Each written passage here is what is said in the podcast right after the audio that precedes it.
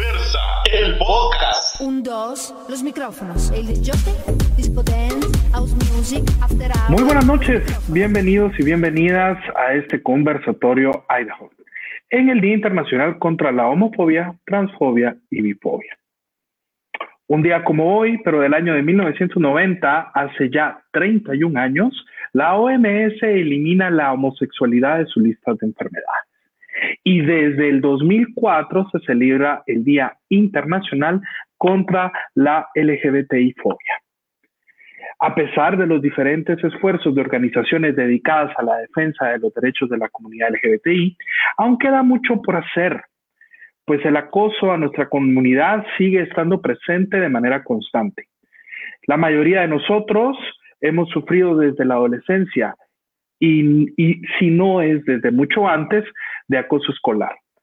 Y en nuestra vida adulta de discriminación familiar, laboral, así como insultos en la calle y más recientemente en las redes sociales. Para hablar sobre estos y otros temas de nuestro interés, esta noche contamos con un panel de lujo quienes desde, muy, desde su muy particular historia de vida y experiencia laboral en el tema estarán aportando su conocimiento y dando a conocer cómo en la actualidad se viven muchos, eh, se vive y lucha contra este tipo de discriminación que vulneran nuestros derechos y que en muchos casos han provocado la muerte de aquellos, aquellas que lo han sufrido. Sin más preámbulos, quiero presentarles a Leonardo Ortega, líder comunitario, nacido en la ciudad de Quetzaltenango. Inició su activismo en el año 2010, siendo voluntario de varias organizaciones gubernamentales y no gubernamentales.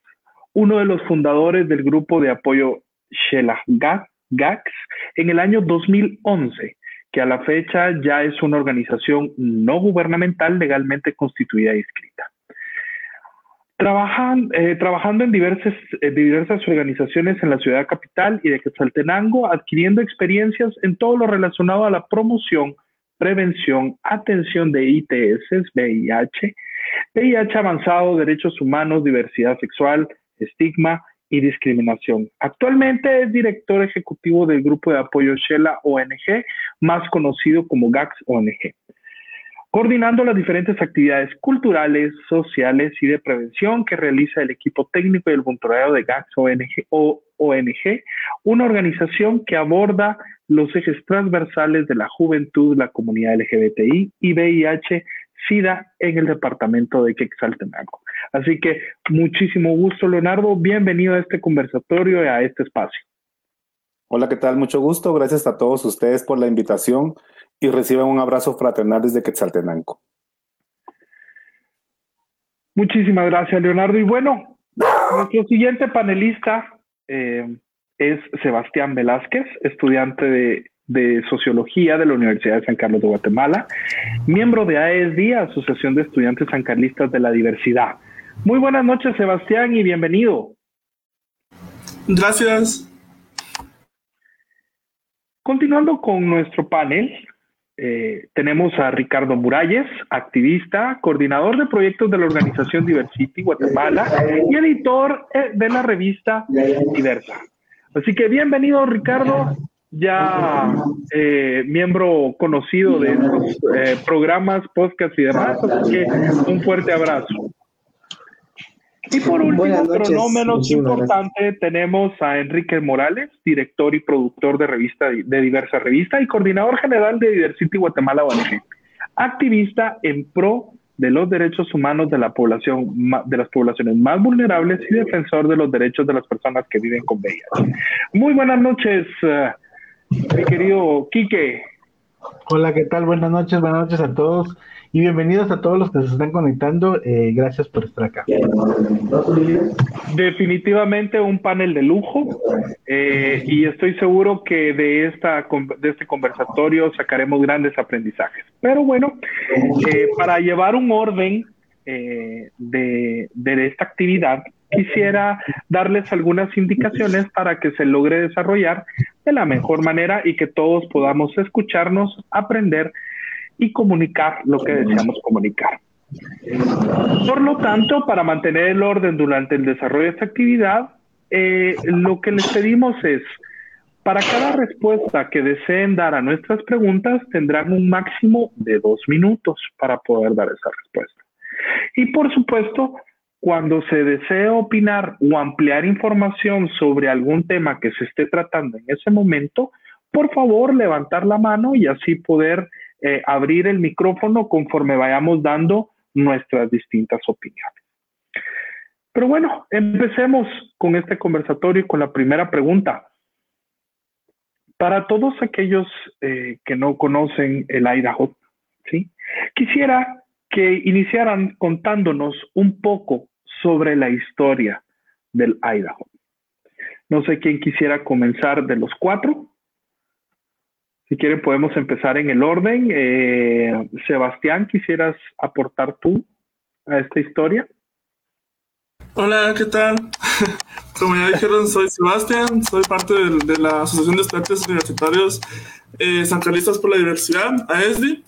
Bueno, iniciando con el, Idaho, creo que es algo muy importante porque ese 17 de mayo, justamente donde se elimina, o mejor dicho, la OMS busca sacar de la lista de la, de, ¿cómo es? DM5, DMS5, creo que es de la lista como que enfermedades mentales de, pues, que usan los, los compas de, psicología, de, o sea, buscan como eliminar la homosexualidad y todas, estas, y todas las orientaciones de esta lista, entonces ya eh, socialmente ya nos, hemos visto como algo malo, ¿no? Entonces es como es un gran paso para, para nuestra visibilización también de una forma muy positiva. Yo creo que iniciaría con esto, visibilizarnos de forma positiva es como empieza a, moverse el, día contra la homofobia, la transfobia, la lesbofobia, ¿no? No sé quién sigue. Leonardo, ¿quisieras uh, agregar algo a, esta, a este tema, a esta historia? Sí, pues permítame un momento. Sí, sí. Eh, Quique, ¿quisieras tú aportar en lo que Leonardo regresa? Claro, eh, pues eh, históricamente en Guatemala, si no estoy mal, Eduardo, en Guatemala tenemos 12 años, eh, si no estoy mal, y digo con, con, temor a equivocarme, 12 años con, con este año que, se, que se, se, celebra el Día Internacional contra la Homofobia. Y, Anteriormente se hacía una caminata eh, desde el obelisco hacia a la plaza central, la hoy, hoy la plaza de las niñas. El año pasado obviamente no se hizo por la pandemia y este año pues tampoco se hizo para eh, evitar aglomeraciones. yo realmente me empecé a enterar de esto hace eh, aproximadamente unos ocho años cuando eh, me invitaron a la primer caminata contra la homofobia eh, y transfobia. Eh, en aquel tiempo, si no estoy mal todavía, no, no estoy seguro, si ya no se había adherido la bifobia y la lesbofobia. Y em, pues como dijiste tú al principio, 31 años de que la OMS eh, declaró que no es una enfermedad mental, como lo dijo también Sebastián. Y pues eh, muy contentos de esto porque eh, es algo muy importante para que no, no siga. Primero, esto es importante porque ayuda a que ya no hayan terapias de conversión. Creo que esto es lo más importante, las terapias de conversión, porque creen o creían que era una enfermedad y que con una terapia se, eh, se podía arreglar ese problema. Y lo voy a decir entre comillas, eh, porque así era, ¿verdad? Entonces, eh, también, y también es importante mencionar de que en muchos países pues ya se están eliminando este tipo de prácticas. Ricardo, ¿algo que quisieras tú ampliar en torno a este tema? Sí, claro, como lo decía aquí, que verdad, una de las justificaciones principales que hasta el día de hoy en muchos países aún tienen respecto a las terapias de conversión es porque las leyes del país en el que se encuentran, pues no, no toman realmente en serio estas recomendaciones o más bien estas indicaciones de la OMS que si bien los sistemas de salud de la mayoría de países pues están eh, luchando por también ayudar a las poblaciones vulnerables, entre ellas la población LGBT, sin embargo, eh, los gobiernos centrales no tienen políticas algunas en contra de eh, para la protección y en contra de, las personas y en contra de estas terapias de conversión, ¿verdad? Que es muy importante que, que, todos los países tomen cartas en el asunto, porque una de las bases para que, en la que se basan estas terapias de conversión, que desgraciadamente son fundamentalistas religiosos en muchos casos, ¿verdad? Es que toman eh, y tergiversan incluso las palabras mismas de la Organización Mundial de la Salud, ¿verdad? Eh, y, no, y, no toman en cuenta de que ya la misma organización, como, como estamos celebrando, conmemorando el día de hoy, pues retiró de todo tipo, de su listado de todo tipo de enfermedades, pues la homosexualidad, la bifobia, la, la, la bisexualidad, la, el lesbianismo y pues más recientemente pues la transexualidad, ¿verdad? Entonces, eh, creo que sí, es muy importante que, sobre todo, que nos visibilicemos en días tan importantes como lo es hoy, ¿verdad? Eh, lamentablemente, pues no ha habido mayor, mayor presencia en las calles como anteriormente, en, en, años anteriores se ha hecho, ¿verdad? Por medio de una caminata en donde no solo se está visibilizando, sino que también de igual manera pues estamos exigiendo nuestros derechos, ¿verdad? Frente al Estado y pues para que las personas pues nos vean, que sepan que aquí estamos, ¿verdad? Y que no somos pocos. Y siguiendo un poco esa línea, pues definitivamente eh, Idaho significa algo a nivel mundial, pero también significa algo para las organizaciones que ustedes repre representan. ¿Qué significa el Idaho para las organizaciones que representan ustedes hoy? Pues Leonardo, si quieres empezar. Sí, este, perdón que tuve inconvenientes de conexión, pero ya estamos acá y de nuevo agradezco el espacio. Yo creo que la Idaho es una oportunidad para seguir sensibilizando y seguir ganando aliados en todos los sectores con los que trabajamos. Nosotros como organización, como GAX ONG, lo vemos como ese reto que tenemos día a día y el aprovechar estas conmemoraciones para recordar a las personas que no somos invisibles, no somos una minoría.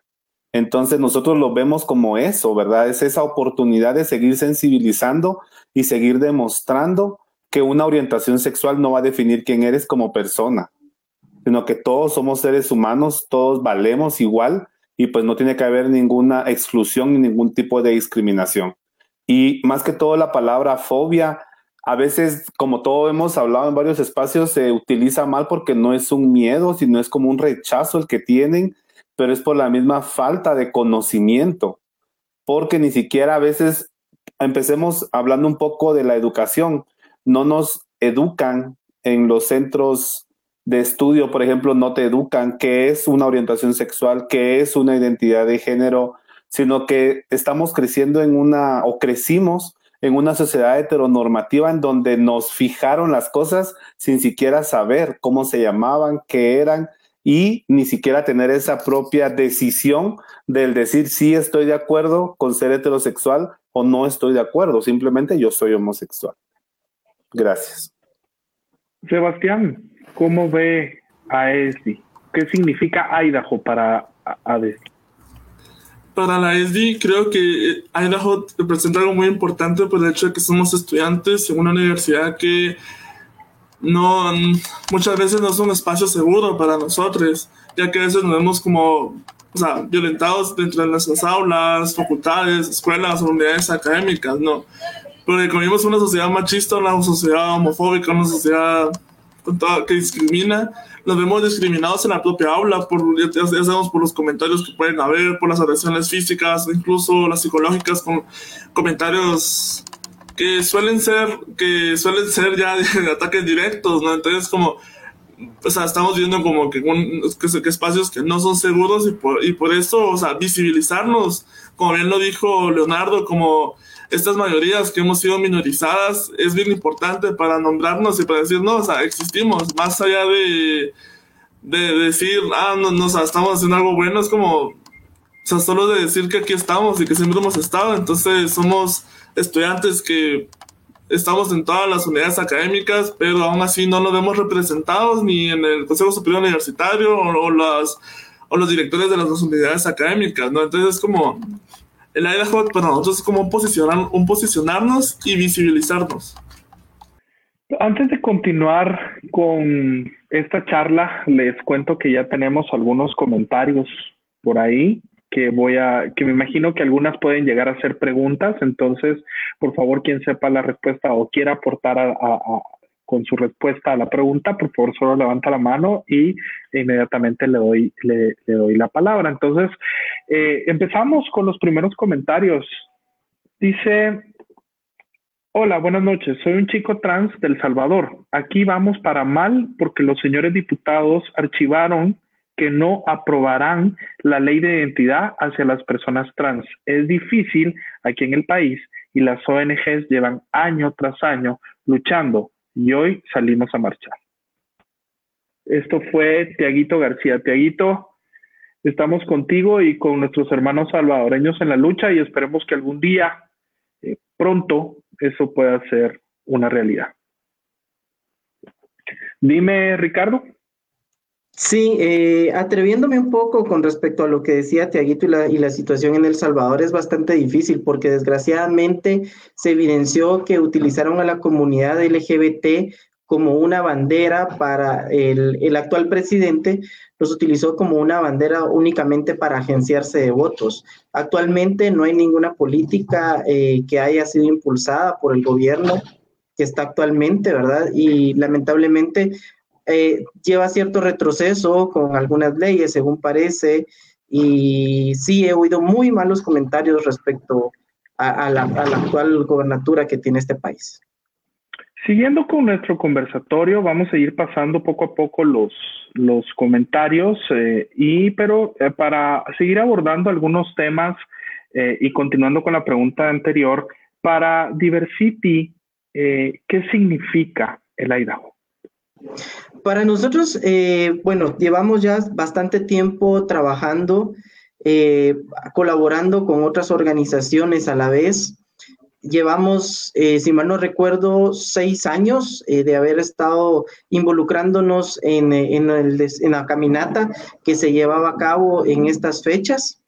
Y realmente hemos podido ayudar a mucha gente, hemos podido apoyar a muchas personas que han necesitado muchas, en muchas ocasiones, palabras de aliento. En otras tantas ocasiones, pues también hemos podido apoyarlos de una u otra manera para resolver algún tipo de situación en la que se encuentran. Y, eh, y como decía anteriormente, es muy importante este día para visibilizar. Es una plataforma realmente para toda la comunidad ya que no solo tenemos esta fecha, pero es la fecha principal en la que nosotros podemos salir a exigir nuestros derechos, a decirle al mundo, disculpen, pero eso que ustedes llaman homofobia, lesbofobia, transfobia, bifobia, simplemente es una excusa que se inventaron porque realmente somos humanos en primer lugar, no somos personas, no somos personas imaginarias. Porque, por ejemplo, no existe la feminifobia, sea, no hay una fobia hacia las mujeres. O sea, no hay una fobia de parte de los hombres a las mujeres que son seres distintos físicamente. Nosotros somos idénticos a los demás. Somos hombres, somos mujeres. Simplemente, pues nuestra orientación es distinta. Quique, ¿cómo lo ve diversa? Pues eh, desde la, visión de diversa, eh, y como muy bien lo dice eh, Ricardo, de igual forma que, que en Diversity, eh, hemos ido trabajando y desde diversa, eh, no solo somos una revista digital, una revista empresa, sino que también tenemos servicios, servicios de psicología gratuita. Y de igual forma eh, muchas de las personas se comunican con nosotros para contarnos esos problemas, pero no solo, no solo nos los cuentan, sino que también redirigimos y por eso desde Diversa, pues somos amigos de todas estas organizaciones, así como GAX, como AESDI, como CAS, como eh, Somos, como mm, AHF, y hay muy, todas las organizaciones que trabajan en, salud, prevención, derechos humanos. Eh, desde Diversa somos amigos de todas estas organizaciones con organizaciones de, hombres y mujeres trans, que también hemos referido a, muchas personas que, se, que nos hablan y nos dicen qué hago, qué puedo hacer, necesito ayuda, quiero, quiero hablar con alguien, quiero, quiero hacerme una prueba, pero quiero ir a un lugar donde no me discriminen, donde, donde no exista esta homofobia. Para nosotros es muy importante transmitir este, este mensaje de que, es un, que Diversa Revista es un lugar seguro para todos y todas, que es un lugar seguro para que el que quiera puede escribirnos, puede hablar con nosotros. Muchas veces por tenemos mucha cantidad de mensajes, muchos son solo saludos que los agradecemos bastante, pero a veces llega un mensaje muy importante, pero se, se pierde en los saludos y pues a veces nos tardamos en contestar, pero siempre los contestamos. Eh, para nosotros significa bastante, significa eh, ese lugar seguro que muchos andamos buscando. Nosotros somos una familia que está pues ahí para todos y todas las personas que nos ven y que nos siguen, eh, que encuentren ese lugar para, para ser libres y ellos mismos. Gracias, Kike. Cada uno de ustedes ha iniciado una lucha muy particular desde sus propios espacios. ¿Cómo surge esta lucha en contra de la homofobia, transfobia y bifobia en cada una de las regiones o ámbitos que ustedes representan o que trabajan? Si quieres, empecemos con Leonardo y de ahí nos vamos con... Sí, este, nosotros acá en, en Quetzaltenango, en el interior del país, pues es algo muy complicado. Como sabemos, las realidades pues no son iguales. Lastimosamente, pues yo tuve la oportunidad de estar en la capital en varias organizaciones y venir a Quetzaltenango es algo completamente diferente, en donde es una ciudad más conservadora, ¿verdad? Entonces creo que todo eso tenemos que trabajarlo mucho. Nosotros como organización el año pasado este, realizamos precisamente para esta fecha una campaña que se llamaba En cada, en cada rinconcito hay diversidad sexual y utilizamos imágenes en donde hacíamos colación a los trajes típicos de Quetzaltenango y miren ustedes, fue una experiencia muy importante porque este, recibimos todo tipo de comentarios. Y es ahí en donde nos damos cuenta el cómo tenemos que seguir trabajando y sensibilizando a todas las personas. Y también, como lo decía Enrique, uno hace todas las actividades de incidencia porque sabemos que en algún momento alguna persona de nuestra propia comunidad nos va a necesitar y sabemos de que más de alguien va a decir estoy acá, estoy acá. Entonces, creo que eso es algo muy importante que nosotros como nación tenemos el reto de trabajar en en las comunidades, en áreas rurales, en áreas urbanas, el llevar el mensaje y de sensibilizar de que todos somos iguales, de que todos nos debemos respeto y no a la homofobia, ¿verdad? Es así como nosotros lo hemos estado trabajando. Lastimosamente el COVID pues vino a reestructurar nuestros planes de trabajo, pero tenemos que aprovechar estos espacios y que es ahora lo virtual. La incidencia pues no se siente de la misma manera porque como bien lo decían, no salimos hoy a marchar, no estuvimos en las calles demostrando a las personas que estábamos ahí, pero algo muy importante es de que no dejemos que nos callen, ¿verdad? No dejemos que nos silencien las voces, sino pronunciémonos en todas nuestras redes sociales, en todo lo que se pueda. Entonces tenemos que seguir trabajando y tenemos que seguir uniéndonos. Yo creo que también es algo muy importante, es unirnos para seguir trabajando desde cada uno de los espacios. Gracias, eh, Leonardo. Eh, Sebastián, ¿cómo surge esta lucha dentro de, de ADESDI? Sobre todo teniendo en cuenta de que muchas personas al momento de llegar eh, a la universidad es cuando logran dar ese paso de poder salir y aceptarse. No digo que todos, pero es un espacio donde comúnmente pues los estudiantes aprovechan eh, para poder salir? ¿Cómo, ¿Cómo surge? ¿A raíz de qué surge Gracias. Sí, fíjate que la, la ESDI o sea, empieza a tomar sus primeros pasos allá por el 2017, porque justamente se, se empieza a crear como conversaciones con amigos, ¿no? Así como por, por, la visibilización que, como ya había mencionado, debemos de tener. Entonces, ya en el 2018, como ya, ya contamos con los primeros siete miembros fundadores que van como encaminando hacia la ESDI junto con asesoría de la AEU. Y es justamente eso que dices, porque como las instituciones eh, de colegios, escuelas dentro de lo que es primarias diversificadas son muy conservadoras, no permite que las, o sea, los jóvenes los ah, vayan como saliendo o vayan mostrándose tal y como son, sin miedo a un rechazo, ¿no? Entonces ya en la universidad eh, muchas veces es como, como, como comentabas que buscan andar, eh, tener su voz, buscan encontrar su voz. Entonces, como parte de la EDI también buscamos eso, porque no tenemos como a un lugar a nosotros poder ir a denunciar los actos de violencia que, no, que se ejercen en contra de nosotros en los diversos espacios que son la universidad, porque... Eh, porque todavía es un tema del que no se habla dentro de la universidad. Eh, si bien este, este y el año pasado se hicieron muchos estudios acerca de la violencia contra la mujer en, los espacios de, de la universidad, también hay un subregistro acerca de los, de los actos de violencia que se, ejerce hacia la comunidad dentro de estos espacios, porque tenemos que recordar que muchas veces estos, estas violencias son simbólicas y, y cuando es simbólico, cuando es cultural, la violencia pasa a normalizar, entonces pasa, pasa a ser invisible, ¿no? Entonces también tenemos que pensar ese tipo de cosas porque también buscamos tener una representación dentro de los espacios de, de, de elección, los espacios que, donde se toman las decisiones para que puedan y empiecen a tomarlos en cuenta en cada una de, los, de las cosas que vayan eligiendo, ¿no? Entonces, esto es como por, por qué surge AESDI o por, o por qué se empieza a tocar estos temas y por qué se empieza a organizar desde esta carencia que es los derechos la, para la comunidad LGBTIQ. Gracias. Gracias, Sebastián. Eh, Quique, ¿cómo surge desde diversa revista? ¿Cómo, cómo, es que se da ese paso para que se dé esta lucha?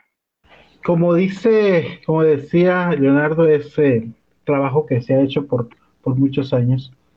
Y este es un trabajo que, que, que creo que todos acá en algún momento hemos vivido esa homofobia directa o indirectamente.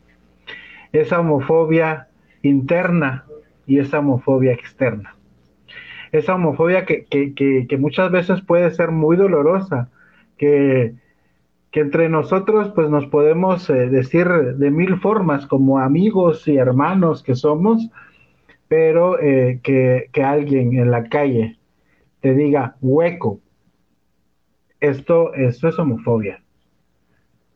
Que alguien te diga marica, afeminado, eso es homofobia. A mí me lo dijeron muchas veces en el colegio, cuando pues yo estaba estudiando en primaria. Yo era el, el, el afeminado. En aquel tiempo uno, en aquellos tiempos yo no sabía que era, que yo, que yo era gay, que yo era homosexual.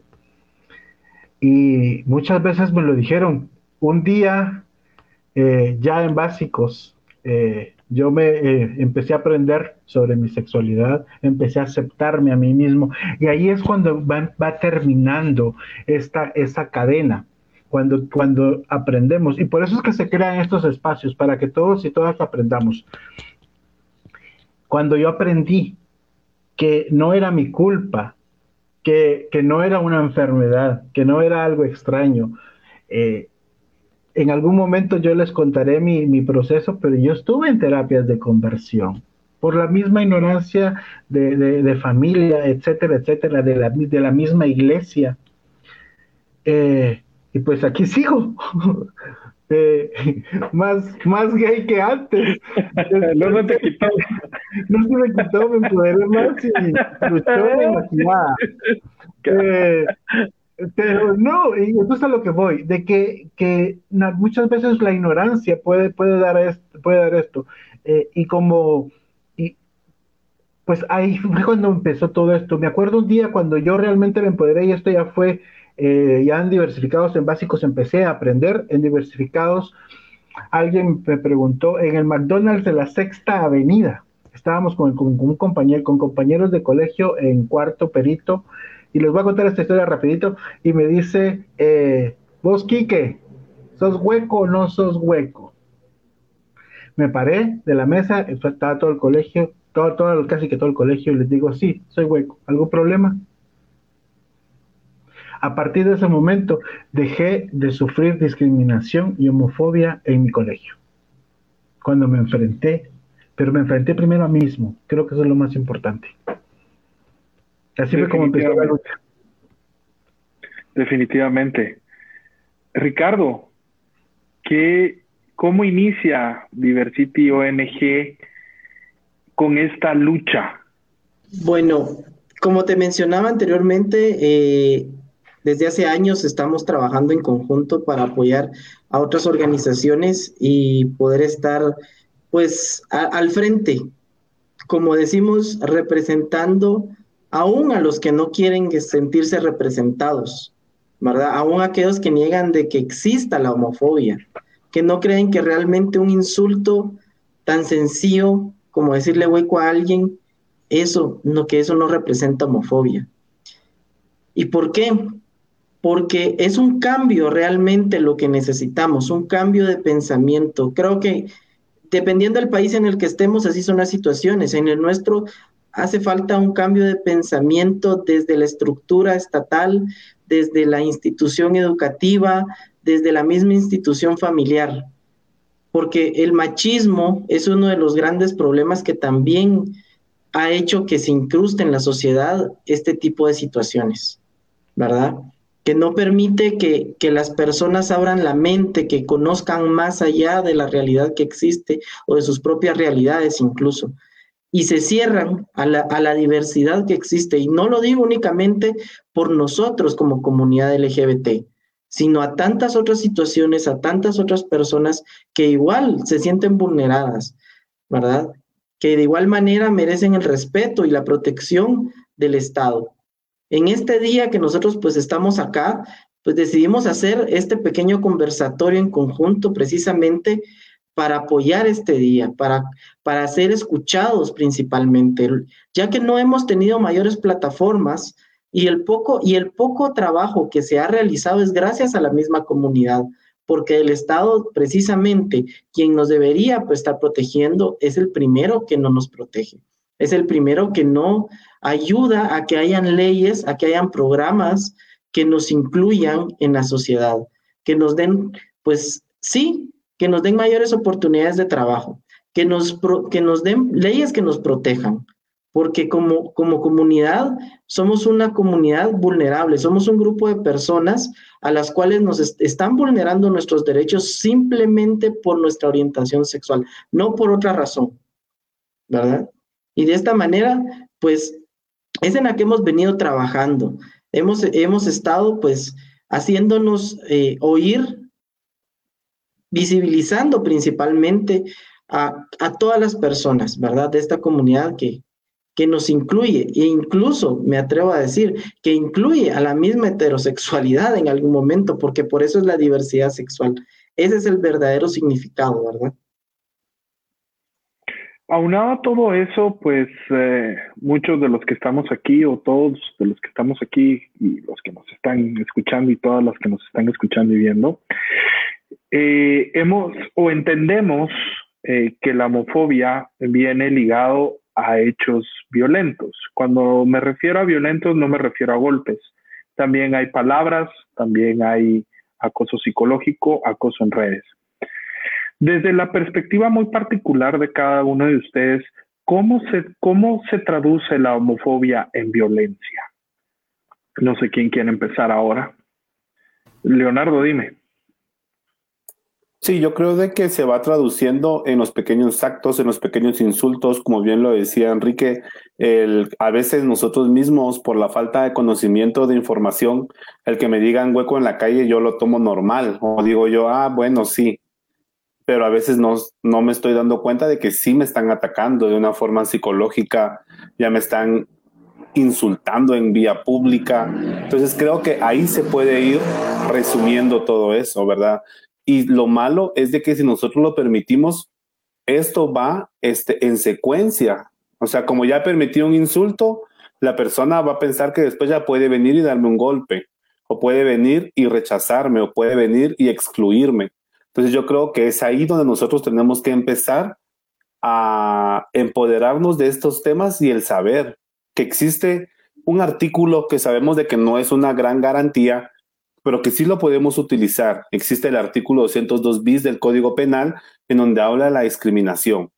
Entonces, esas pequeñas cositas que yo siento que nosotros como organizaciones debemos de estar como que empoderando a nuestra misma comunidad es muy importante para no permitir que la homofobia se reduzca tan fácil en violencia. Nosotros nos podemos dar cuenta de que nos están matando, nos están golpeando, seguimos desapareciendo, ¿verdad? Porque es lastimosamente ver cuando dicen, ah, tal persona en tal lugar, usted ya no apareció, lo vieron hace unos días, en donde está, después aparece el cuerpo torturado con letreros. Entonces sí existe la homofobia, sí existe esa violencia. Entonces tenemos que accionar y tenemos que seguir trabajando en conjunto para que esto no siga. Pero nosotros nos enfocamos mucho como GACS en la educación, tanto en la educación a mis pares como en la educación a los servidores públicos, porque tiene que ser de doble vía, ¿verdad? Yo no puedo empoderar a mi comunidad y decirle, mira, salí a pelear por tus derechos si van a salir a encontrarse con una sociedad discriminadora. Entonces tenemos que ir buscando esa forma de cómo mediarlo e ir trabajando de forma paralela, empoderando a la comunidad, pero también a la sociedad para que no existan esas barreras y esos choques. Así es, y, justamente a veces nos cuesta identificar que sí y que no es violencia, ¿verdad? Porque todas, muchas cosas se han normalizado y en esto me eh, quisiera eh, que Sebastián me respondiera, porque por ejemplo, eh, yo fui estudiante de, de, la USAC y yo sí recuerdo el día que me bautizaron, me bautizaron en la universidad, la verdad es que fue, fue un poco choqueante, ¿no? A Esdi, ¿qué, qué, qué, ¿cómo traduce eh, eh, esa, esa homofobia en violencia, porque si bien es cierto, es una costumbre de la universidad, también es una costumbre un poquito barbárica, donde supuestamente se lo hacen a personas que no pertenecen a la diversidad por desconocimiento, más que por otra cosa. Entonces, ¿cómo, cómo lo traduce a, a los estudiantes? Uy, sí, justo con lo que mencionaste y lo que mencionaba Leonardo, se vinieron tantas eh, las experiencias que viví o situaciones en las que estuve. Y justamente que mencioné la de bautizo, creo que voy a empezar con eso. Eh, yo me bauticé y justamente mi, mi, apodo era promiscuo, porque justamente yo dije, sí, o sea, soy bisexual y qué va. Y me, pusieron ese apodo. Entonces, eh, yo lo dije, yo, o sea, como yo también estaba iniciando dentro de esto, como decir, muchas veces normalizamos la violencia porque no nos damos cuenta la, el, el significado cultural que esto tiene, ¿no? O sea, la carga de odio y de violencia que tienen las palabras que nos dicen. Y justamente desde AESDI también buscamos erradicar esa violencia que desde la academia se da, ¿no?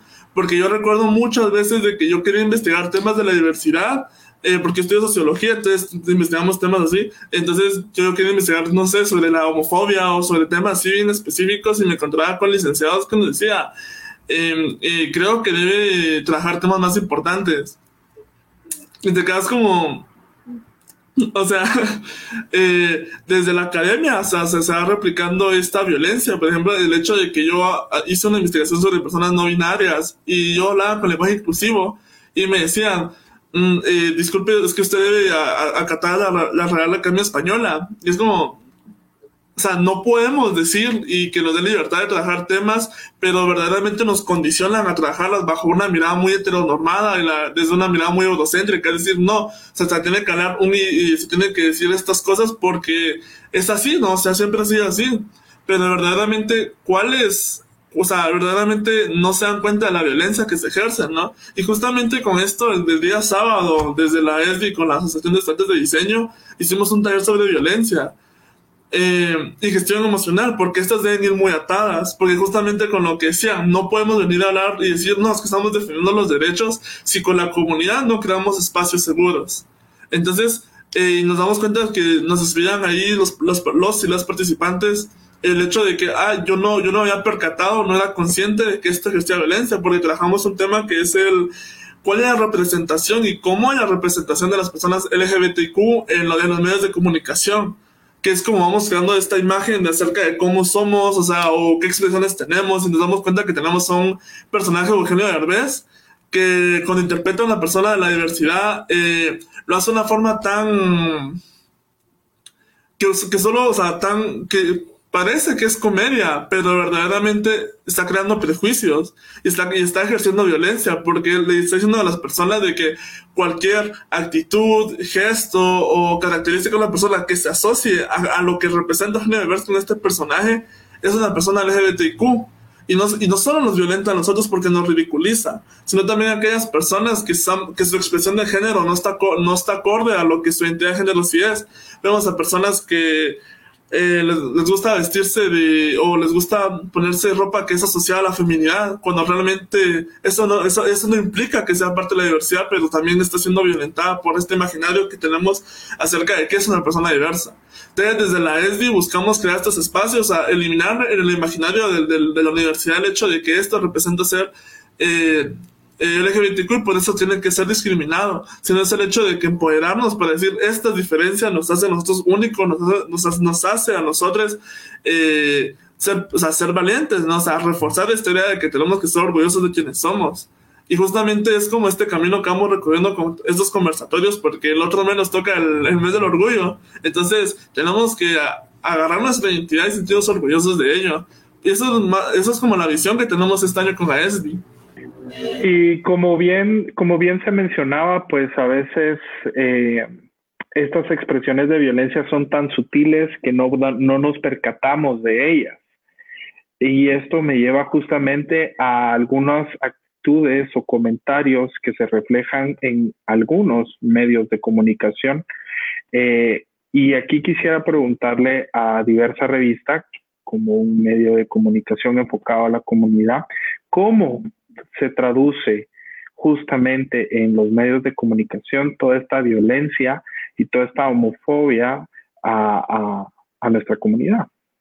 Bueno, eh, principalmente, Eduardo, creo que falta, hay, mucha desinformación de parte de, los periodistas que hacen, eh, que, hacen una nota. Hemos leído eh, notas que realmente dan tristeza leerlas, ¿verdad? Que primero eh, que hay un estigma, encuentran a una, a una, a una chica trans que fue golpeada o, que la asaltaron, y, pues, eh, y los medios de comunicación dicen, hombre vestido de mujer, eso es violencia. Y eso se llama violencia de género. Se llama transfobia.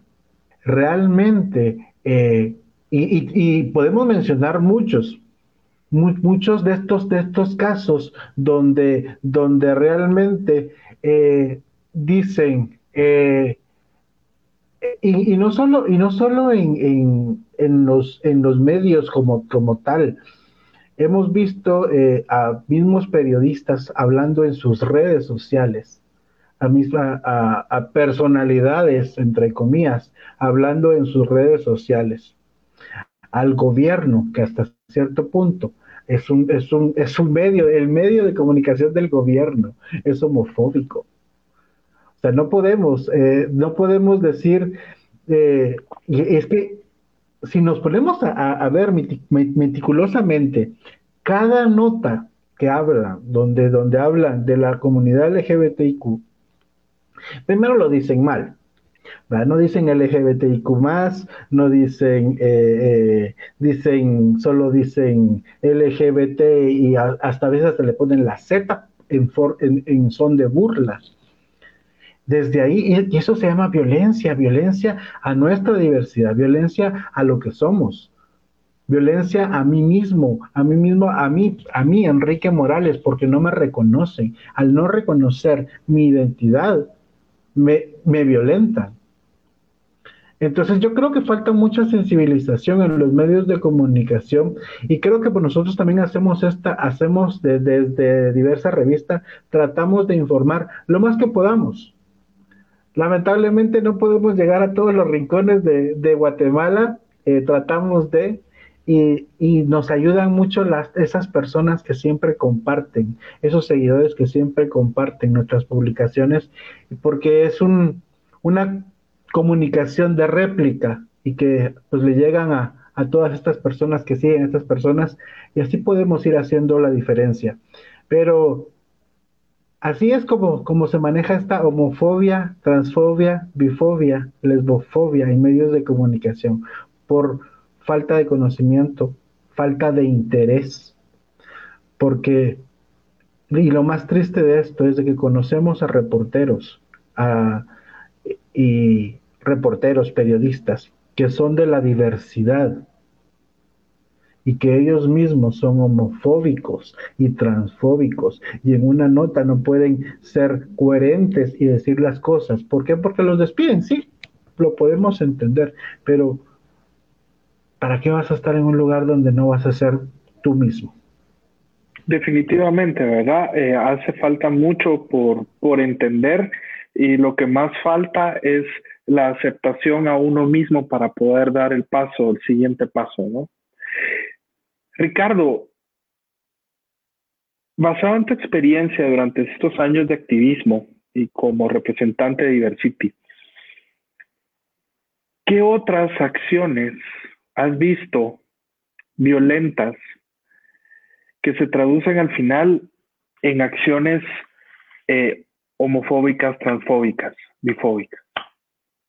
Bueno, te podría enumerar cientos de situaciones y hay un bagaje, creo que en psicología que se podría explicar o en sociología, en antropología, en muchas, en muchas ramas de la ciencia, incluso porque ya lo mencionaba, desde la educación que nosotros recibimos en casa, muchas veces la forma en que se expresa nuestra familia, por ejemplo, eh, con relación a nuestra identidad, y tal vez incluso en nuestra familia pues nos respetan, digamos entre comillas, porque a nosotros no nos están insultando, pero cuando se dirigen hacia personas de la comunidad fuera de nuestro núcleo familiar, entonces el hueco, los raritos, la vestida, palabras que realmente pasan de ser un insulto a convertirse en homofobia, porque no, no conocen muchas veces eh, lo que todas las demás personas están viviendo. O sea, también hay una gran falta de empatía a nivel social al respecto de esto.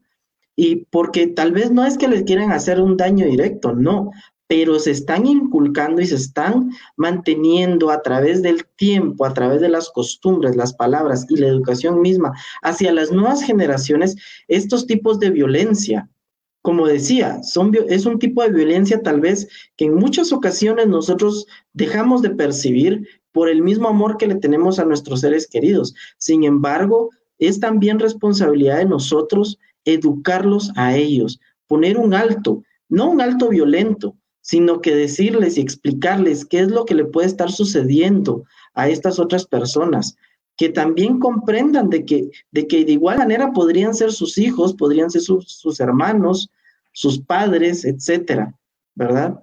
Eh, y esto, pues obviamente también se traduce al ámbito escolar, ¿verdad? Cuando un niño no ha tenido algún tipo de sensibilización, pues es fácil que, que cometa un error, y lo voy a decir así, porque en algún momento los niños replican lo que ven en la calle, replican lo que ven en su hogar, y en algún momento van a replicar esa violencia sin posiblemente sin, noción realmente de que están siendo violentos a la edad de 5, 6, 7 años. Pero si un adulto, alguien, una persona de autoridad les explica qué es lo que está sucediendo, por qué no deben de referirse a los demás de esta manera, o, o por qué no tienen que agredir a las personas físicamente incluso, pues ese niño va a, va a ser educado realmente en el respeto, y no solamente hacia la comunidad LGBT, sino que en general hacia sus semejantes. ¿Verdad? Y esto, pues, como te decía, puede seguir porque ya en la edad adulta, en la calle, en, el, en el, trabajo, eh, entre compañeros, en cualquier lugar se puede presentar cualquier tipo de violencia, ¿verdad? Desde una mínima palabra hasta la muerte, incluso que lamentablemente pues se dan casos actualmente, sí, crímenes de odio, aunque la ley no los quiera tipificar como tales, sí existen, sí hay una, una descripción real de qué es un crimen de odio, ¿verdad?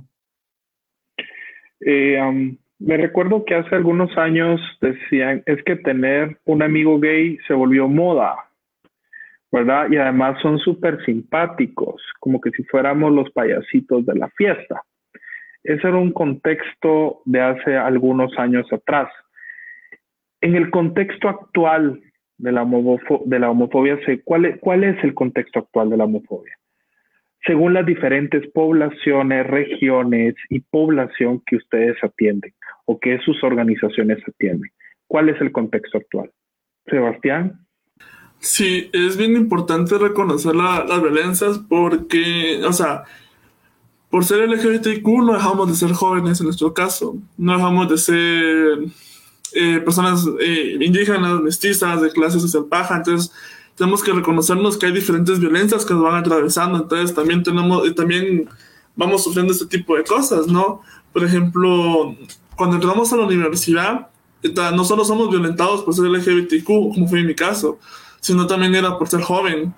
Entonces, porque como, como bien lo habían explicado antes, cuando un licenciado o una licenciada hace un comentario homofóbico de violencia, eh, la persona que es eh, que, que sufre discriminación hace que las demás personas se sientan como legitimadas a, a, violentarlo, ¿no? Porque estén respaldadas por esta imagen de autoridad que les dice, o sea, que simbólicamente les dice, pueden hacerlo, porque dentro de ese espacio se permiten ese tipo de acciones, ¿no? Entonces, el contexto de la, de la homofobia, la LGBTQ-fobia, en el contexto de los estudiantes, es el hecho de que no tenemos espacios seguros. Porque entramos, en mi caso, yo muchas veces entran solos a la universidad y el hecho de que no nos podamos organizar o visibilizar por, porque reconocemos de que es un espacio violento, hace que nos que podamos eh, excluirnos, ¿no? No es por el hecho de no querernos integrarnos, sino es por el hecho de que esa misma eh, clase o grupo nos está discriminando de, desde antes que nosotros siquiera y, querramos participar en. Porque, o sea, hay más violencia que solo una agresión física, una agresión verbal. Porque todos los gestos corporales que desde, desde, desde ya te, te, te excluyen de un espacio, hace que nos, nos, o sea, nos estamos violentados, ¿no? Entonces, ese es como el contexto que vimos los, los jóvenes y las juventudes dentro de la universidad. Porque también tenemos como el, esto de, que no hay empleo, o sea, tenemos que usar el trabajo, tenemos más eh, situaciones donde estamos violentados, la familia, entonces si venimos de un contexto donde se nos violenta la familia porque aún seguimos en el closet o porque eh, se, nos, no, se nos violenta, ¿no? Y luego vamos a la universidad donde se nos sigue, se nos, se nos perpetúa la violencia y luego vamos al trabajo donde se nos sigue violentando entonces vemos de que cuál es el espacio seguro donde nos desahogamos. Entonces, ese es un contexto muy, muy triste, ¿no? Pero también para la, la es como una, una forma de decir, no, tenemos trabajo por hacer, entonces por eso es que le apostamos a crear espacios seguros. Gracias. Leonardo, eh, tú y tu organización pues ya llevan muchos años trabajando el tema. Eh, ¿Cuál es el contexto actual? Si pudieras hacer un comparativo de cómo tú, eh, pongámoslo así, encontraste la situación a cómo está actualmente. Sí, yo creo de que han habido cambios significativos. Yo me recuerdo que cuando nosotros empezábamos y cuando se fundó la organización o el grupo de apoyo, pues nosotros nos dábamos cuenta que la violencia era directa, era física, eran los insultos, o sea, era el saber, ¿verdad? Que a nuestras personas las estaban lastimando físicamente, nos insultaban en la calle. Y si lo comparo y recordando un poco o comparándolo con la actualidad, ahora nos hemos dado cuenta que la violencia va más allá. O sea, ya es algo que también desde la familia, recordemos que el primer punto donde somos discriminados es en nuestra familia, en nuestros hogares, que a veces eso es lo que hace que las personas pues nos vayamos de nuestras casas. Y ahora, si lo hablamos un poco con el tema de COVID, pandemia, confinamiento, nos damos cuenta que la violencia existe en las redes sociales. O sea, con el simple hecho de que nosotros hagamos una publicación, nosotros hemos estado teniendo varias experiencias como organización que estamos realizando campañas y estamos pagando pautas, pero porque eso es lo que queremos, es ver cómo nos ve las, las personas que están alrededor de la organización y nos damos cuenta que los comentarios son muy homofóbicos. O sea, hasta amenazan de muerte, que deberían de morirse. Y te das cuenta que ese tipo de violencia es, es fuerte. O sea, ¿cómo alguien va a desearle la muerte de la otra persona solo por el simple hecho que está diciendo soy homosexual? Yo también quiero ser feliz. O sea, también tengo derecho a amar y ser amado. Y que venga alguien y con odio te diga, vos morite, pues.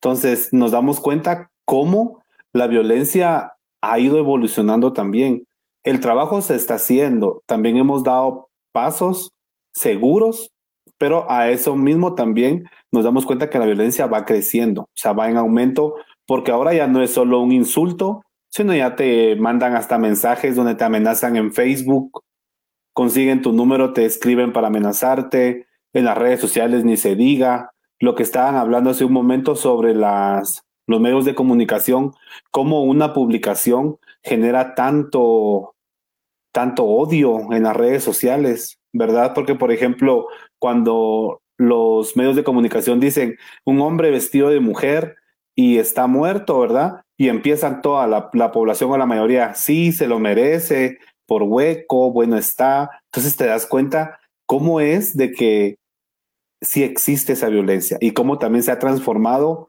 a como yo encontré, a cómo está ahora. Y esa es mi opinión.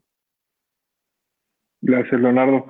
Quique, em, si bien es cierto, se ha ganado visibilidad, también conforme se ha ganado visibilidad, también se han incrementado los niveles de homofobia, como bien lo decía Leonardo.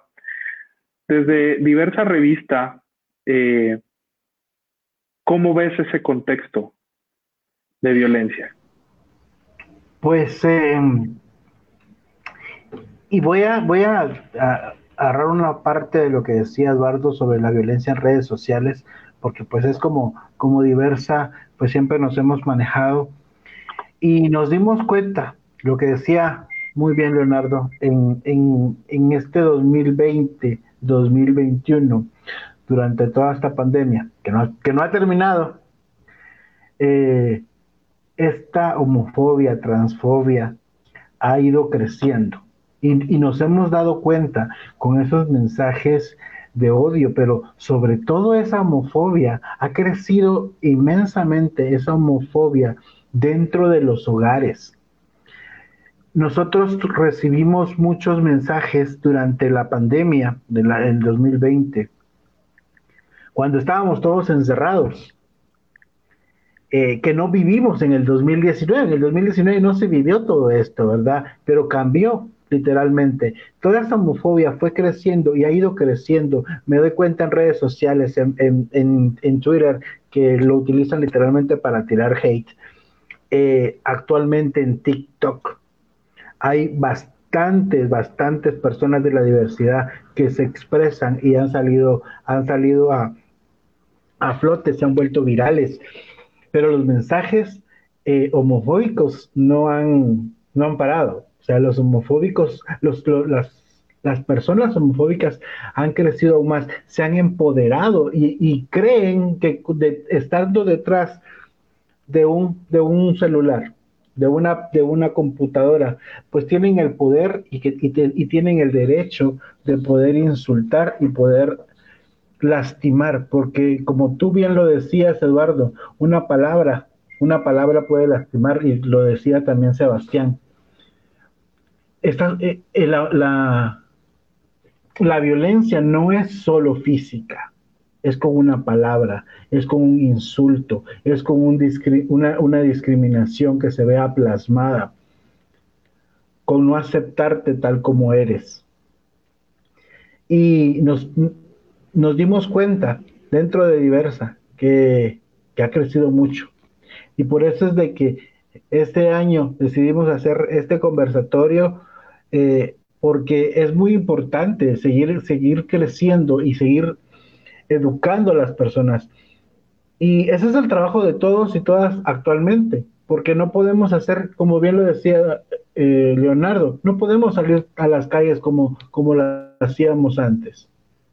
Ahora lo hacemos detrás de una pantalla, lo hacemos a través de, de, de charlas por Zoom que, que, que, Leonardo también hace en esta, es, estas, estas eh, eh que son talleres que, que, educan a las personas, que lo hacen por Zoom, porque ya no se puede hacer físicamente. Pero estamos logrando y estamos, y estamos moviéndonos y estamos modificándonos, estamos, estamos creciendo como organizaciones de una u otra forma. Pero la homofobia sigue creciendo y los insultos son más cada día.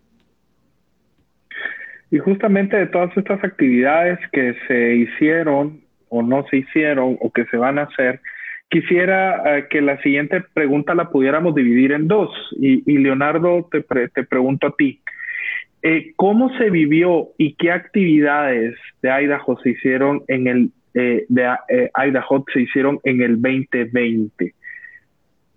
¿Verdad? Y lo otro es ¿qué temáticas y qué actividades se plantean desarrollar durante este 2021? Sí, claro. Este, nosotros en el 2020 lo que realizamos, como les comentaba, fue una campaña que se llamaba En cada ritmocito hay diversidad sexual. Pues todos nuestros esfuerzos estuvieron sumándose en las redes sociales, ya de que cabal en, en esa época, en mayo, era en donde el confinamiento estaba al 100, no nos dejaban salir, no podíamos hacer mayor actividades. Entonces todo se centró directamente en esa campaña en el compartir en redes sociales, en el también, algo que también se trabajó y, tuvimos éxito fue el darnos a conocer en redes sociales con los jóvenes que necesitaban apoyo. Nosotros tuvimos un apoyo psicológico a través de redes sociales, a través de teléfono y de Zoom, porque eso era algo muy importante que había que manejar. La resiliencia de cada persona y cómo un apoyo psicológico podía llegar en la nueva modalidad, ¿verdad? Sabemos de que no iban a, a estar de frente con el psicólogo, pero sí por, por escuchar una llamada, una videollamada. Entonces, eso fue algo muy importante. Ahora en el 2021, pues como bien lo decía Enrique, no ha cambiado mucho, ¿verdad? Porque todavía seguimos en pandemia, seguimos este, trabajando a veces desde casa, reestructurando nuestros planes, pero ahora también realizamos una campaña. La campaña de este año de GAX ONG se llamó o se llama Dosis de Empatía que es lo que yo creo que es lo que nos hace falta, ¿verdad? Y esta campaña va dirigida para toda la comunidad heterosexual, en donde se les brindaba una dosis de empatía. En total compartimos cinco dosis, que el objetivo era poder este, concientizar y empoderar, y de que va más allá de tolerar, porque nosotros no buscamos una tolerancia, sino buscamos la empatía y de que se pongan en lugar de uno cuando uno recibe un rechazo, cuando uno es discriminado. Entonces, el objetivo es aprender a convivir como seres humanos, no importando las diferencias o las igualdades, sino simplemente aprender a, convivir uno con otro, respetando, valorándonos como los seres humanos que, que somos. Entonces, ahorita eso es lo que estamos trabajando, precisamente hoy, por eso les comentaba lo de los comentarios en Facebook, porque hemos estado en análisis sobre viendo cómo la homofobia existe en redes sociales. Nosotros tuvimos un la campaña que, que publicamos, pues la pauta era para jóvenes entre 18 a 30 años aproximadamente, y nos damos cuenta que existe, entonces sí existe la homofobia en la población joven todavía. Cuando a veces dicen, ay, no, hombre, que la juventud ahora ya está más open mind, ya es más abierta, pero nos damos cuenta con evidencias de que no es así los jóvenes también siguen siendo homofóbicos, transfóbicos y bifóbicos. Entonces, es ahí donde tenemos que aprovechar y tener ese empoderamiento con la comunidad. Eso es lo que realizamos este año. Aparte de eso, también vamos a hacer, vamos a, pintar unos murales en, en, calles de acá de Quetzaltenango que va a tener ese mensaje, más empatía, ¿verdad? Porque eso es lo que como GAX este año estamos promocionando el ser empáticos, el aceptarnos como somos, somos de la diversidad sexual, eh, como lo bien también lo decía Ricardo, heterosexuales, homosexuales, bisexuales, pero todos somos seres humanos y tenemos que aprender a valorarnos, a convivir con nuestras diferencias o con nuestras igualdades. Gracias, Leonardo. Sebastián, ¿qué tiene preparado AESDI para este para estas actividades y qué temáticas va a trabajar eh, durante los meses que quedan del año o que ha trabajado durante el 2021. Hola. Sí, fíjate que con, con AESDI justamente eh, hemos trabajado estas temáticas justamente por los días de la días internacionales conmemorando sobre la diversidad. Hemos tenido conversatorios, talleres, y justamente el sábado empezamos con un ciclo de talleres que está muy bonito porque empezamos con la violencia y tuvimos un espacio de gestión emocional porque la salud mental es muy importante por el tema del confinamiento y que estamos en nuestras casas con nuestras familias y justamente es uno de los espacios donde se nos violenta. Eh, y, y, vamos a tener talleres que vamos a trabajar con los temas de que por qué existimos y por qué existir es resistir, por qué existe la LGBTQ-fobia. También tenemos, vamos a tener como unas charlas sobre memoria histórica acerca de cuál ha sido el, o cómo, o sea, cómo, cómo, cómo han estado los personajes LGBTQ a lo, largo de la historia guatemalteca. Y eso, y eso va a estar muy interesante. porque al final queremos como hacer como esto, este recorrido para el, otro mes, ¿no? Porque así tenemos como todo este contexto acerca de qué, la, qué es, qué, quiénes somos nosotros como la diversidad sexual. Y, y, también tenemos de enfocarnos a las personas que no son de la diversidad porque tenemos como también esta, esta idea de romper con los estigmas, romper con los prejuicios, romper con los estereotipos para que se nos, para que se nos discrimine menos. Quique, ¿qué, ¿qué nos tiene preparado diversa revista muy concretamente para este 2021? Pues eh, tenemos muchas cosas, eh, obviamente seguir, seguir activando en las, en todas estas fechas importantes. Creo que estamos conectados con AESDI también en esa parte de, traer eh, y recordar el, yo lo decía en una reunión hace poco y decía, no, no, no podemos saber a dónde vamos si no sabemos de dónde venimos. Y esto es muy importante, no podemos saber a dónde vamos. No podemos empoderarnos si no sabemos quiénes fueron los, nuestros líderes. No podemos saberlo. Y también por ese rumbo también vamos, vamos nosotros eh, con, con, con, con esta idea de poder concientizar y educar a las personas de todas estas personas, todo lo que han vivido estas personas en, en, en, el pasado y todo lo que han hecho para que hoy por hoy pues podamos vivir con un poquito menos de homofobia, con un poquito menos de transfobia, ¿verdad? Pero tenemos que educarnos y seguir educando y pues así lo vamos a seguir haciendo, obviamente con los podcasts que estamos haciendo. Eh, a través de eh, Spotify y todas las y todas las aplicaciones para escuchar Apple Podcast y demás. Entonces, eh, pues ahí, ahí seguimos, vamos a seguir haciendo programas interesantes, programas educativos, programas para la comunidad LGBTIQ. Muchísimas gracias, Kike. Y bueno, estamos llegando ya casi al final de este conversatorio. De verdad que ha estado muy interesante, tocando distintos temas desde distintas perspectivas y justamente desde la perspectiva muy particular de cada uno de ustedes. Quisiera eh, lanzarles la, la siguiente pregunta. Mucho se ha criticado a nuestra comunidad, tanto fuera como dentro de ella, por el divisionismo que suele existir. Sin embargo, se percibe que, cada vez más esa separación va siendo menos.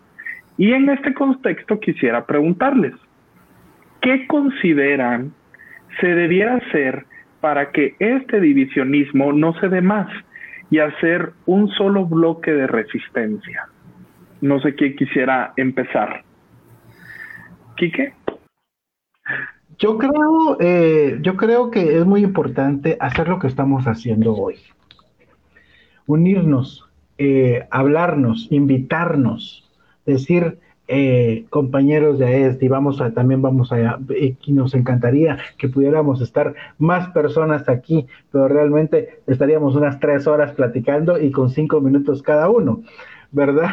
Pero eh, yo creo que unirnos, seguir platicando, seguir invitando a las diferentes organizaciones a que participen de nuestras actividades, a, no ser egoístas con, con, nuestro público, que lo voy a poner entre comillas porque al fin de cuentas es el mismo público para todos y todas. Yo creo que no es, eh, no debe de existir esa, esa ese egoísmo de parte de las mismas organizaciones para poder avanzar. Creo que tenemos que, unirnos más y que ya se ha visto bastante desde diversa, como lo dije anteriormente, eh, pues somos amigos de todas y todas las, de todos y todas las organizaciones y colectivos, y todos y todas las organizaciones son siempre bienvenidos, y pues eh, creo que abrir más espacios como este y abrir más espacios dentro de cada organización, dentro de sus espacios y su eh, experiencia, pues sería magnífico para poder avanzar. Gracias, Kike. Leonardo. Sí, yo creo de que también es muy importante el recordar que todos estamos para un fin en común, ¿verdad? Que es el vivir en una sociedad libre de estigma y discriminación. Y creo de que cuando tengamos fijadas esas metas bien establecidas, creo que ahí empezará el ejercicio de poder trabajar todos en conjunto porque a veces como que cada quien va por su lado y al final nos damos cuenta que estamos llegando al mismo camino todos. Entonces creo que para poder disminuir más estas divisiones que existen es el, como lo decía Enrique, pues sentarnos, platicar, bueno, cuál es tu objetivo, cuál es el mío en cuáles sí coincidimos, en cuáles no, y echemos punta, ¿verdad? En los que coincidimos, pues trabajemos en conjunto, logrémoslo, articulémonos, porque la unión hace la fuerza. Yo siempre, esa frase siempre me gusta mucho porque es así como lo vamos a lograr, realizando incidencia tipo hormiga, ¿verdad? Cada quien desde sus espacios, pero teniendo todos un, una meta, un mismo objetivo. Y es así como yo considero que se podría empezar a trabajar. Gracias, Leonardo y Sebastián. Sí, yo también ato con los comentarios que acaban de decir, porque es importante visibilizar las demás realidades, porque son, puede ser la misma lucha, pero son en diferentes frentes donde, desde donde se hace. Entonces, yo por eso diría como bien conveniente que se den más diálogos, más intercambios de saberes entre las diferentes agrupaciones, colectivos y organizaciones que existen dentro, o sea, que son de la diversidad, porque, hay, porque también existe una brecha generacional que no, no, no es que nos divida, pero sí nos separa como de esta experiencia sobre la lucha que se hace. Entonces también es importante romper con esta brecha para que se haga el intercambio y podamos, y de los jóvenes y las y les jóvenes podamos tener más experiencia para hacer cómo realizar todo esto, porque muchas veces nos encontramos solos contra el mundo, que es una expresión que muchas veces se, escucha desde los que somos como activistas jóvenes. también, eh, aparte de crear estos diálogos, también reconocer de que son diferentes formas de las que se lucha y como acuerparnos es bastante importante porque no tenemos como las mismas, no, no todos los grupos sociales que radicamos dentro de la diversidad tenemos como las mismas oportunidades para poder decir, eh, voy al desfile, porque eso ya requiere como un... Eh, eh, eso ya implica que tenemos como el dinero para movilizarnos, para quedarnos allá. Entonces es como, tenemos que reconocer que hay más realidades porque Guatemala es tan desigual que las desigualdades nos atraviesan de diferentes formas. Entonces es importante trabajarlo para reconocer y que veamos de que estamos unidos, estamos acá, estamos haciendo frente, pero desde diferentes puntos de lucha. Y Ricardo, ya para terminar con nuestro conversatorio, eh, pues, ¿qué opinas tú sobre este divisionismo que pudiera existir de en mayor o menor medida, verdad? Pues en primer lugar, como seres humanos, el divisionismo se podría decir que es inevitable y es una parte de lo que tenemos que trabajar en conjunto, ¿verdad? Cada uno desde nuestro propio espacio. Y como lo decía Leonardo, o sea, comunicarnos y echarnos la mano, ver qué, qué tenemos en común dentro de nuestros objetivos, en qué podemos colaborarnos unos con otros, ¿verdad? No quedarnos solamente en, ah, yo estoy trabajando de tal o cual manera, y ahí voy. Y en el camino me voy a topar con alguien que, que, posiblemente esté haciendo lo mismo que yo, algo muy parecido. Y desgraciadamente en algunos casos, pues se presenta el hecho de que, de que la, envidia, eh, de que empiezo a hablar mal de la persona, busco la forma incluso de, de tener yo más prevalencia que el trabajo de los demás, ¿verdad? Cuando en realidad sería más fácil si hablo con, con esta comunidad, con este grupo, con esta persona, y le digo, mira, esto que estamos haciendo es muy parecido, ¿por qué no nos damos la mano? ¿Por qué no trabajamos en conjunto? Ok, tu proyecto y el mío se parecen, no son idénticos, pero apoyémonos, o sea, compartamos en nuestras redes sociales lo que tú estás haciendo, yo comparto lo tuyo, por ejemplo, o simplemente invitemos a más personas a que se unan. Esto, eso también es bastante importante porque desde ese punto, desde ahí empezamos a ver que la homofobia también es interna en muchos casos, ¿verdad? Entre hombres homosexuales, hacia mujeres lesbianas, hacia mujeres trans, de las mujeres trans entre ellas, entre lesbianas y mujeres trans. O sea, la homofobia interna también es parte y es una realidad lamentablemente de nuestra sociedad. El, el hecho de al que es diferente a mí, lo voy a atacar. Entonces, y eso muchas veces, desgraciadamente, también lo reflejamos en, el ámbito del activismo. Y las personas lo pueden percibir también muchas veces, porque desgraciadamente también no somos discretos, y digo no somos, porque no me voy a excluir que en algún momento nosotros también hayamos pues hecho un comentario fuera de lugar, o hecho, dicho de una forma incorrecta, ¿verdad? Y sí, hay personas que escuchan, Si no, no se dieran tantos malos entendidos en muchas ocasiones que también nos impiden acercarnos unos a los otros, ¿verdad? Y poder trabajar en conjunto. Pues muchísimas gracias. La verdad es que ha sido un espacio en el que todos hemos aprendido.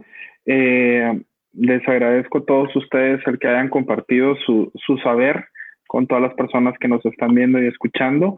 Eh, y ya con esto, con esto nos despedimos. Quisiera que cada uno de ustedes diera un mensaje muy breve eh, en representación de su organización a las personas que nos estuvieran eh, viendo o escuchando. Eh, Sebastián, por favor, empecemos contigo un mensaje. Gracias.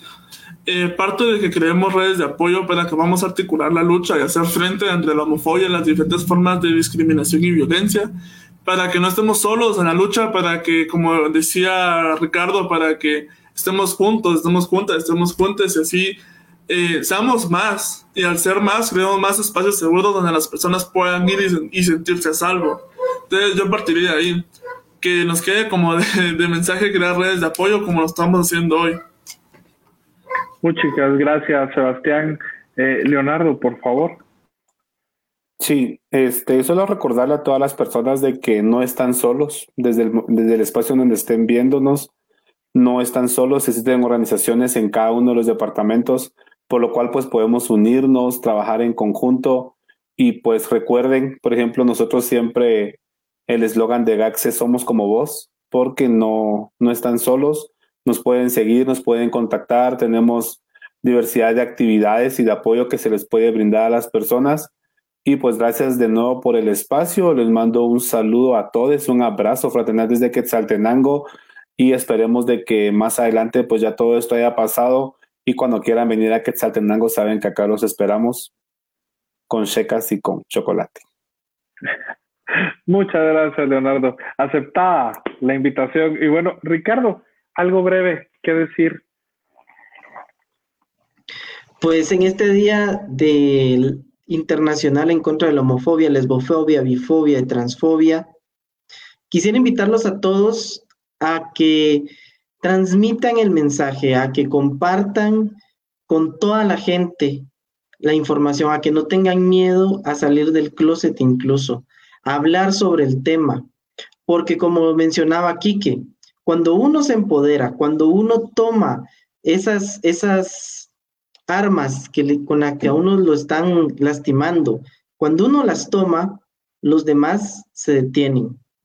Esa es una forma de defendernos empoderándonos de esas palabras de odio también y convirtiéndolas en algo que está a nuestro favor, demostrándole a las personas que no tenemos miedo, primero a sus palabras, menos a su forma de pensar. Y, y también educándolos, que es algo muy, muy importante, que depende de nosotros, estemos o no dentro del closet, seamos visibles o no. Que oigamos en cualquier lugar, en cualquier momento un comentario homofóbico, detengamos y, y sí, edifiquemos, eduquemos para que esto se pueda revertir. Que no van a compartir lo que les vamos a decir en muchas ocasiones, definitivamente.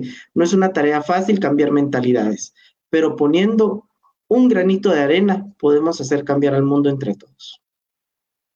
Muchas gracias, Ricardo. Y bueno, yo me despido con las palabras de Enrique Morales. Eh, hasta pronto y, y Quique, es todo tuyo. Pues eh, muchísimas, muchísimas gracias y, quisiera agradecer a todos estos comentarios que estuvieron apareciendo, a todas esas personas que estuvieron mandándonos sus mensajes. Y pues eh, yo creo que podemos hacer y hacer mucho juntos, ir construyendo comunidad. Creo que es lo más importante, que podamos construir juntos y, juntas comunidad para que podamos avanzar y, vencer esta homofobia, transfobia, lesbofobia y bifobia. Yo creo que ya lo dijeron todos mis compañeros panelistas y realmente estoy muy de acuerdo con todos ellos. Pues, eh, y pues que no se les olvide que desde diversa revista, aquí tienen un lugar seguro donde pueden venir.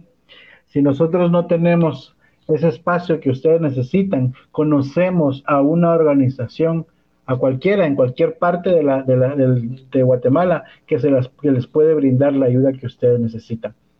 Entonces, eh, un abrazo fraternal a todos y todas y pues eh, por más días sin homofobia. Chao. Feliz noche, hasta pronto. Diversa, el podcast.